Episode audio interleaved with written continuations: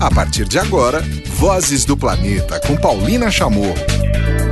Olá, tudo bem? Começando mais uma edição do Vozes do Planeta, seu espaço aqui pela Rádio Vozes de temas socioambientais, uma atualização.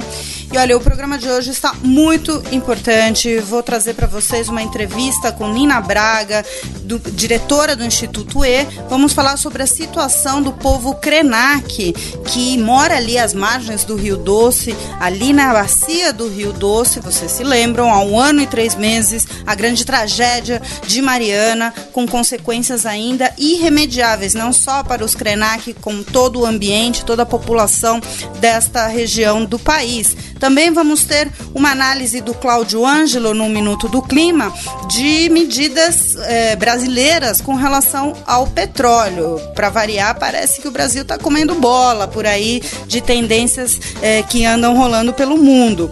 E também teremos uma participação especial hoje no programa de Letícia Leite, do Instituto Social socioambiental, já que a gente vai falar muito sobre o povo Krenak, ela vai atualizar também para a gente a opinião do Instituto Socioambiental sobre o que anda acontecendo com a liberação agora de Belo Sam. Belo Sam uma bomba relógio ambiental, é uma mina de ouro ali do ladinho de Belo Monte, então tá tudo certo para dar errado, né? Então se preparem, o programa começa agora e já começa com a entrevista com Nina Braga, diretora do Instituto E, vai contar pra gente de uma campanha que o Instituto E está fazendo com a We Light, que começou já, foi lançada no Rio de Janeiro semana passada, com ajuda e participação da Osklen também, mostrando que a moda também é uma ferramenta de transformação e de empoderamento, mas nesta primeira parte a Nina vai contar pra gente o que, que ela viu recentemente lá no povo Krenak, lá no território Krenak, às margens do Rio Doce, onde moram 600 pessoas e que, de acordo com a Nina, como a gente vai ouvir, está se praticando um genocídio contra este povo. Prazer estar aqui conversando com vocês. O que eu vi lá nos, Krenaks é um genocídio lento, mas é um genocídio, porque está se acabando com a cultura, com o modo de vida deles. Eles estão com problema de subsistência, sim, tanto física quanto cultural e quanto, vamos dizer, de toda a cosmologia deles que está indo embora. Por quê? O rio era uma das razões de ser, era crucial para a cultura deles e para os costumes. Agora eles não podem, eles estão recebendo água potável através de caminhões pipas que fazem o maior tumulto. Você tem um movimento, é uma região relativa, que era relativamente tranquila, agora você tem um movimento de caminhões. É, várias vezes ao dia, né, alterando a rotina deles. Eles não podem pescar e não podem mais tomar banho. E pescar para ele era, para o povo Krenak, era não só obter alimentos, né? como também obter determinados peixes que eram providenciais para a cultura deles no sentido assim, ah não, o, come o peixe X que vai atenuar a tua dor de cabeça, vai atenuar, come o outro peixe Y que vai atenuar uh, o mau humor. Então fazia parte, vamos dizer, do ideário deles essa, essa relação com o Rio. E hoje em dia não existe. Né? Eles foram, inclusive, ao Rio de Janeiro eh, essa semana para participar do lançamento da campanha O Atu, o RRE. E eles disseram, a primeira coisa, eles chegaram frente à praia, né, e diziam: Imagina vocês olhando, falando conosco, cariocas, vocês olhando para essas praias e que não pode mais dar um mergulho. E é exatamente isso que está acontecendo com eles. Eles perderam o rio. Quando é, ainda tem é, o rio sobe, passa para as margens, tudo que eles tentam plantar morre imediatamente. É, plantações de abóbora, de enfim, mandioca. Então eles estão tendo que subir, mais, subir cada vez mais. Outra coisa, os mosquitos proliferaram.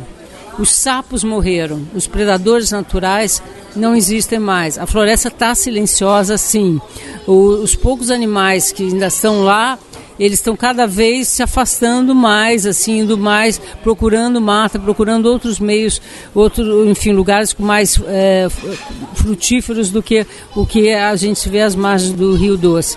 É realmente é um, é um genocídio, não tem outra palavra para descrever. E eu acho impressionante Eu tava, isso aqui é na região sudeste, né, a, a menos de 2 mil quilômetros de, das principais metrópoles do Brasil, e as pessoas não sabem disso. Não sabem. E é o que a gente fez, nós somos responsáveis por um assassinato de um povo. Ali são 600 indivíduos né, que moram na aldeia Krenak ali, que estão morrendo, morrendo fisicamente, porque tem dificuldade de alimento, tem, e, e morrendo vamos dizer, espiritualmente e culturalmente, porque eles perderam uma das principais referências na vida deles, que era, que era o, o, o, Rio. Ninguém tem direito de fazer isso com outro povo, por isso que eu digo, é um autêntico genocídio e que a gente não está atento para isso. Muito bem, hoje o programa é muito engajado, inclusive na parte de músicas. A gente está ouvindo a Nina Braga, do Instituto E, falando dessa campanha que acaba de ser lançada para ajudar o povo Krenak que mora às margens do rio, eh, do rio Doce, né? A campanha chama o Atu Ereré, mas a gente vai ouvir agora de outro projeto muito interessante, o Playing for Change, que é com músicos de rua do mundo todo. A gente vai ouvir de Bob Marley com Playing for Change, War e o medley, né, com No More Trouble. Vozes do Planeta. Ouvimos Mariana Aidar, tá? Aqui no Vozes do Planeta e agora você continua acompanhando essa conversa, na verdade a última parte da conversa com Nina Braga. Ela é diretora do Instituto E, juntamente com a We Light, lançaram a campanha O Atu Ereré que é para ajudar o povo Krenak que mora às margens do Rio Doce. Ela já colocou um genocídio que está acontecendo lá, uma interferência profunda na subsistência física e cultural desse povo. Essa campanha pretende arrecadar dinheiro para a construção de cisternas, poços e reflorestar as nascentes. Então, como você pode participar? A Nina vai contar agora. Em função desse nosso trabalho, o Instituto Light é, nos procurou porque eles também estavam muito sensibilizados com a questão dos Krenax. Então eles nos procurou é, querendo lançar essa campanha. E a gente sempre, é, como a gente tem essa parceria é, com a Osklen, e, e, a gente entende que moda é uma ferramenta de comunicação e de empoderamento, nós, nós resolvemos fazer essa campanha que consiste no seguinte: você entra no site do Instituto Relight.co e aí você tem como contribuir para a campanha.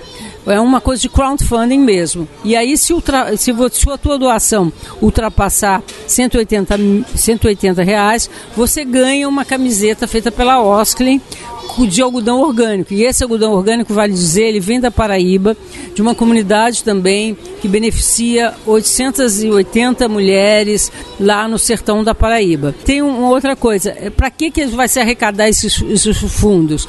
Esse fundo é para levantar recursos para construir uma cisterna na aldeia Krenak, um poço e também reflorestar as nascentes, porque eles esperam recuperá-las que, que essa tragédia, eu me recuso a chamar Mariana de acidente, aquilo ali foi um, uma, quase que um crime premeditado, porque era óbvio, quer dizer, o IBAMA já tinha recuado no licenciamento e da, da, da, barragem, mesmo assim deram um jeitinho, aquele jeitinho brasileiro, a barragem foi licenciada, mas era óbvio, tinha relatório de rachadura, então não foi um acidente, foi um crime, enfim, perpetuado perpetrado contra todas as populações ribeirinhas. E os Krenak estão à mercê desses, desses criminosos, é isso, e foram duramente atingidos. E vale dizer também que, por incrível que pareça, infelizmente é verdade o que eu vou falar, o governo de Minas recentemente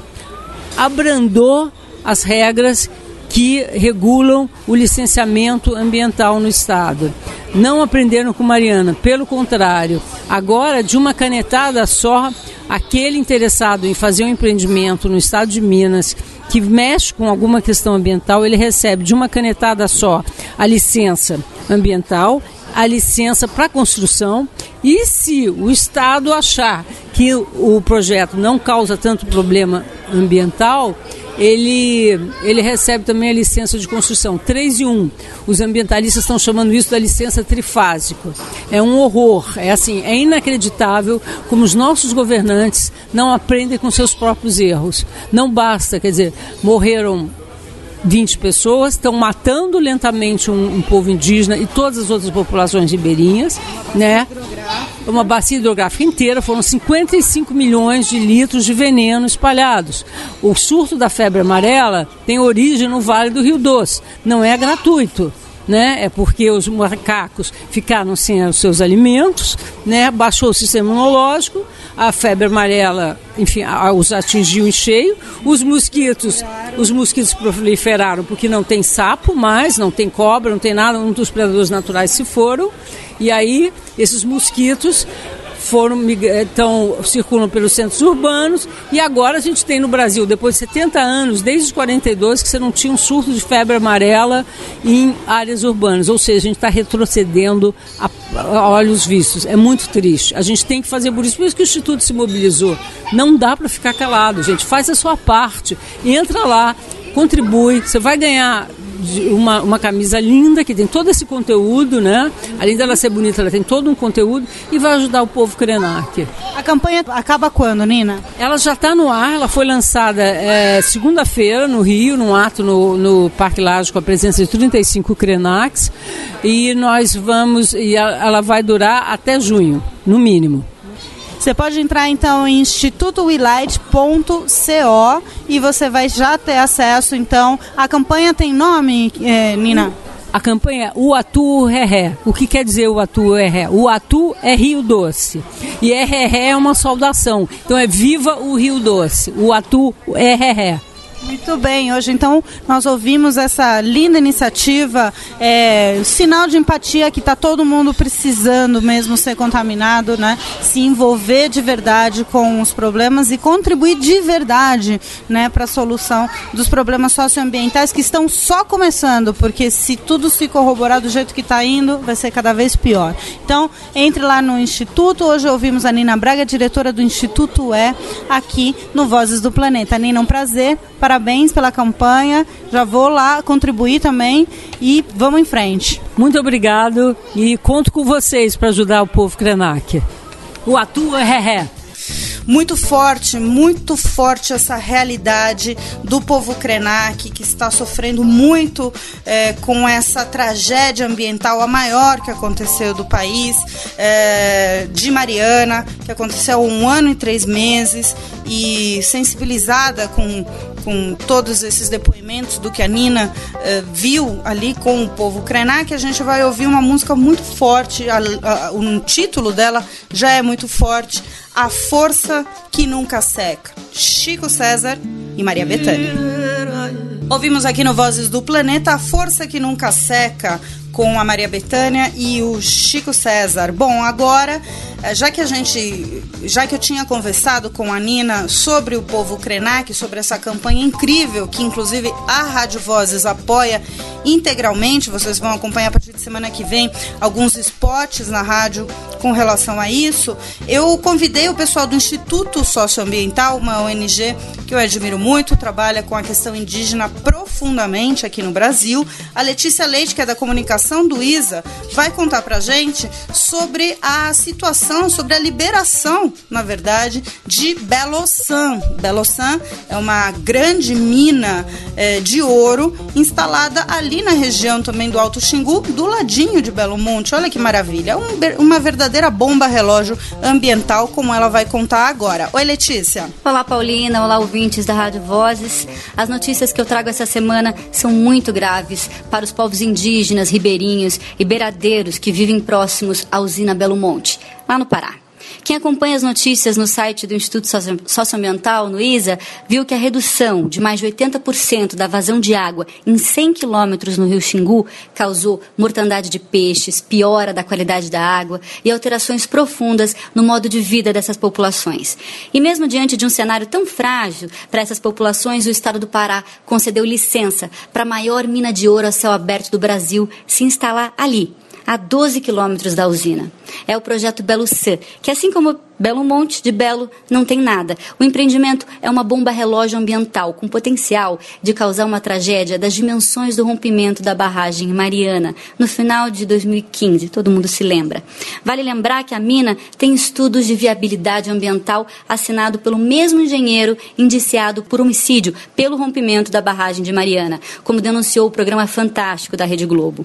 A Defensoria Pública da União, a DPU, e a Defensoria Pública do Pará, a DPE, ingressaram com duas ações para impedir a licença. O Ministério Público Federal enviou à Secretaria do Meio Ambiente do Pará uma recomendação contra a medida. Já havia outras duas ações anteriores movidas pelo MPF contra o empreendimento. Belo San, assim como Belo Monte, não consultou as comunidades indígenas diretamente afetadas.